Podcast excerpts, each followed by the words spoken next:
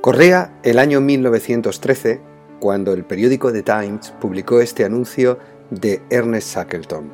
Se buscan hombres para un viaje peligroso. Sueldo bajo. Frío extremo. Largos meses de completa oscuridad.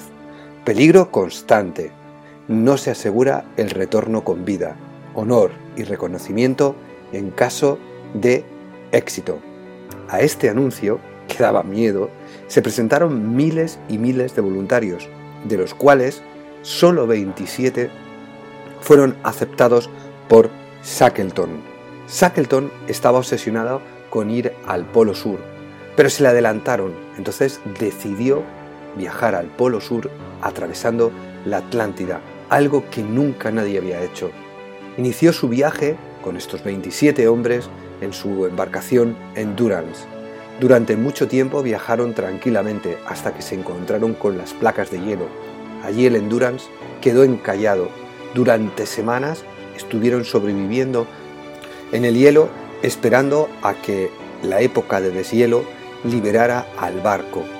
Pero al desenlace las placas de hielo lo que hicieron fue todo lo contrario. Rompieron, fragmentaron el casco del barco.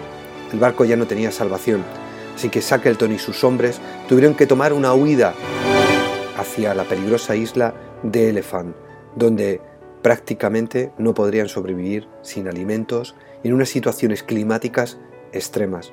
Shackleton siguió creyendo que era importante salvar a sus hombres, así que decidió coger a cuatro de ellos, reparar las pocas embarcaciones salvavidas que le quedaban y prepararse para cruzar el mal de Welder uno de los mares más peligrosos del mundo para atravesar ese mar y poder salvar a sus hombres.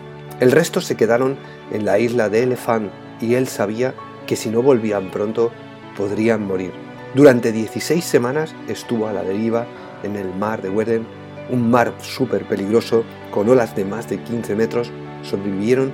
Finalmente llegaron a la isla de South Georgia, una isla ballenera Shackleton pensaba que habían llegado al lado donde le podían ayudar, pero se equivocó.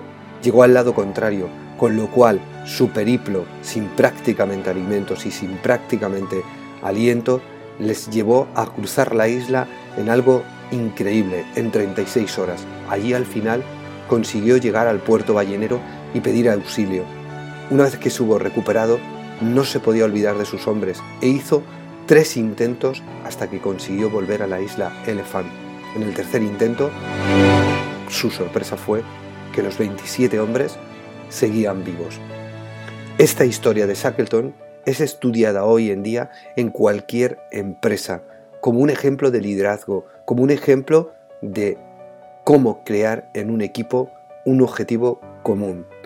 Hoy en Impulsa tu Escuela hablamos de la importancia de los equipos humanos, de los claustros de profesores y de profesoras, de la importancia de la mirada, de la mirada unificada, para crear metas y expectativas comunes. Ya lo sabes, soy Ricardo Recuero y esto es Impulsa tu Escuela, algo más que un podcast de educación. Bienvenidos a Impulsa tu Escuela el podcast para los que creemos que la educación se puede transformar, para los que buscamos nuevos retos y caminos como docentes, para los que queremos dar un impulso a nuestra escuela, a nuestra labor como padres y madres. Bienvenidos a este, tu podcast de educación, Impulsa tu escuela. Con todos vosotros, Ricardo Recuero. Lo que consiguió Shackleton es estudiado cada día en las empresas. Es un ejemplo de liderazgo. Hay un libro que se llama 10 lecciones de liderazgo de la expedición de Shackleton al Polo Sur.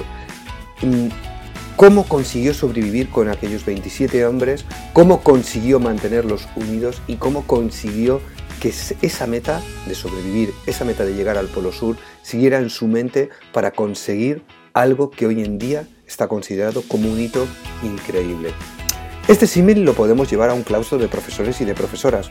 ¿Sabéis qué pasa? Que cuando muchas veces voy a hacer formaciones a estos claustros, a estos equipos humanos, siempre me doy cuenta de que eh, cuando ellos piensan en la transformación acaban pensando en la metodología, pero lo primero que hay que hacer es pensar en cómo somos, en dónde estamos y cuál es nuestro objetivo primordial a la hora de llevar a cabo la identidad de nuestro centro. Yo siempre comienzo estas formaciones con unas dinámicas basadas en conocernos cuál es nuestra mirada y sobre todo en empezar a crear una mirada única hacia el objetivo común que tenemos todos a través de unas actividades y de unas dinámicas basadas en la indagación apreciativa.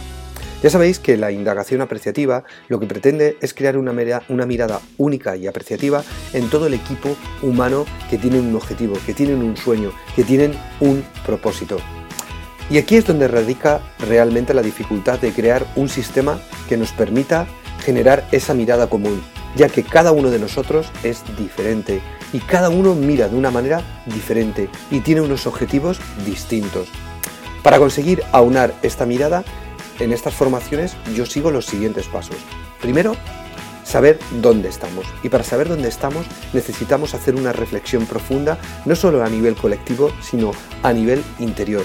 Y para eso necesitamos que nuestra mirada primero se centre en conocer cuáles son las fortalezas del colectivo, cuáles son las fortalezas de ese centro, de ese equipo humano, pero también las fortalezas individuales que yo puedo aportar a ese equipo humano y a ese centro educativo.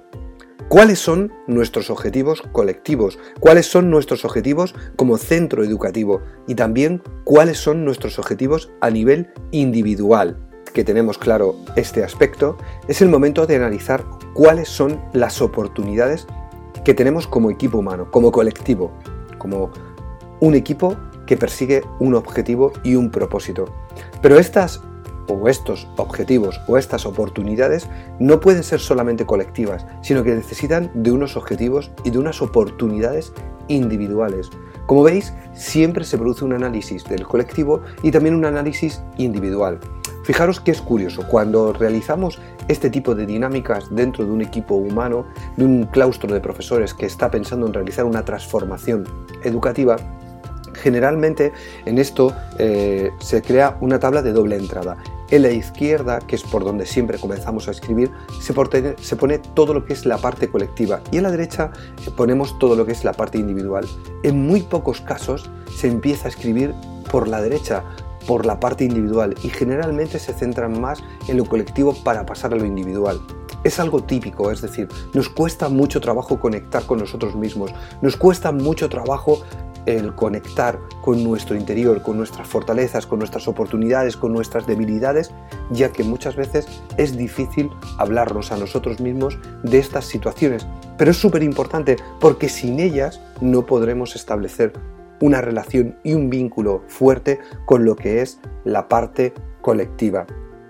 Una vez hecho todo este proceso, es el momento eh, de generar un momento emocional evidente. Se produce un feedback enorme. Aunque no lo creáis, esta dinámica genera un momento de emoción, un momento de sentimiento enorme en el que fluyen el feedback, en el que fluyen la forma de conversar entre ellos y en la que salen a relucir aquellas cosas que se necesitan decir, aquellas cosas que se necesitan escuchar.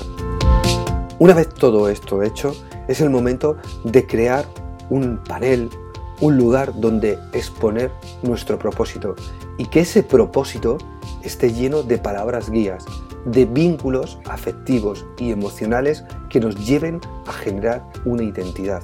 Y esa identidad es el centro educativo, esa identidad es el colegio que pretendemos transformar, que pretendemos cambiar. Y esto lo podemos hacer a través de un design thinking.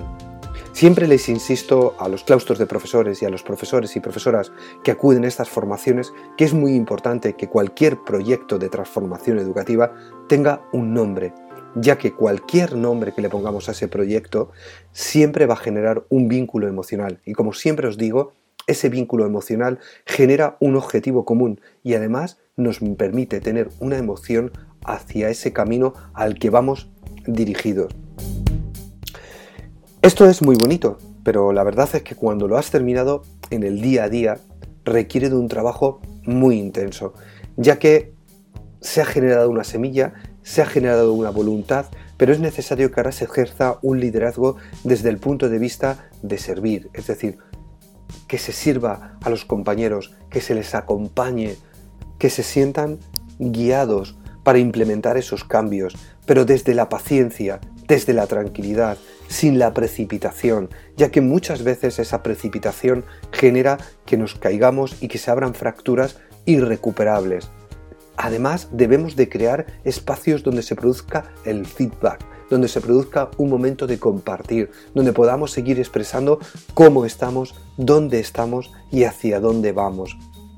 Cuando todo esto se hace de una manera adecuada, cuando todo esto se hace desde un punto de vista del cariño y desde un punto de vista apreciativo, surge la mirada unificada, surge la mirada apreciativa. Y cuando surge esa mirada apreciativa es cuando surge que el objetivo común se convierte en un elemento muy fuerte y aparecen las sinergias de cambio, las sinergias de conexión y sobre todo el vínculo con la transformación educativa.